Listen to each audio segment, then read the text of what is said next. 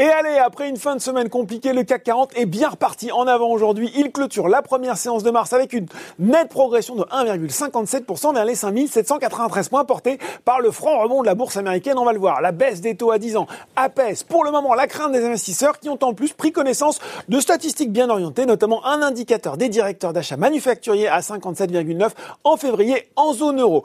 Outre-Atlantique, entre baisse des treasuries, un bon indice ISM manufacturier pour février, des avancées sur le plan de relance l'autorisation du vaccin Johnson Johnson contre la Covid-19, eh bien les marchés aussi démarrent en trompe qu'on en juge à 17h45. Le Dow Jones gagne 2,16% vers les 31 600 points et le Nasdaq est à plus 2,44% vers les 13 513 points.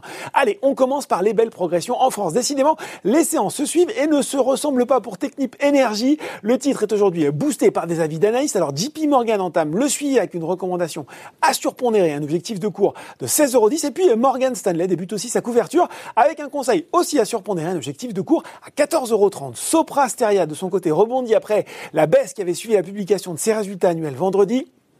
Invest Securities reste à achat avec un objectif de cours ajusté de 163 à 156 euros. Ça va bien aussi pour McPhee Energy et Lagardère. Et puis sur le CAC 40, c'est Airbus qui vole plus haut alors que la presse annonce une commande prochaine de la part de la compagnie aérienne Saudi Arabian Airlines.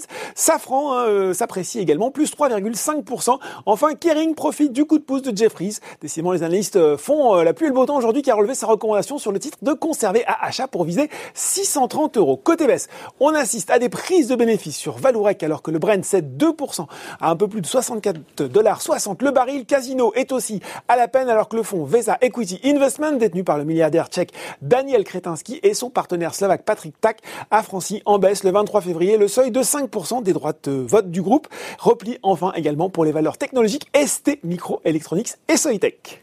Voilà, c'est tout pour ce soir. N'oubliez pas tout le reste de l'actu éco et finance est sur Boursorama.